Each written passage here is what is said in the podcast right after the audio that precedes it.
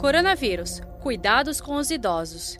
Eu e meus irmãos eh, nos revezamos para dormir com meus pais idosos. Que medidas devemos tomar para preservá-los?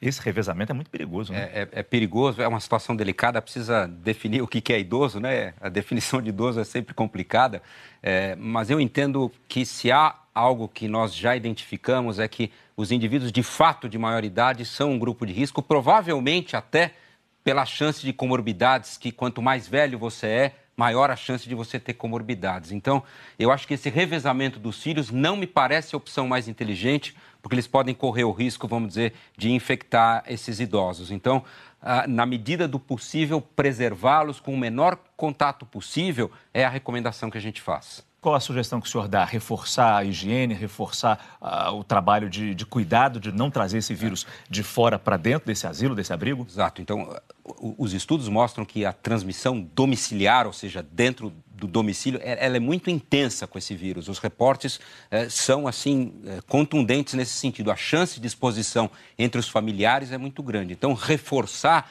a mensagem que é uma mensagem básica, que essa é uma mensagem que tem alcance, vamos dizer, mesmo nessas comunidades, das regras básicas de higiene e de transmissão. Eu acho que isso pode desempenhar, vamos dizer, um papel importante nesse momento. E o treinamento desses funcionários, se eles não forem bem treinados, se eles não tiverem essas noções básicas, claro que muitos têm, mas às vezes a gente sabe que nem todos os asilos, todos os abrigos têm o pessoal mais qualificado o risco é muito grande também. Com certeza. Lembra que eu falei, 80% dos casos são transmitidos por pacientes assintomáticos. Se um assintomático for um cuidador, ele transmite para uma população grande de idosos. Então, a gente realmente tem que orientar os cuidados de higiene, cuidados básicos e alguns serviços, eventualmente o uso de máscaras uh, cirúrgicas mais simples para cuidado desses idosos. Eu imagino que visita neste momento está proibida nesses lugares, né?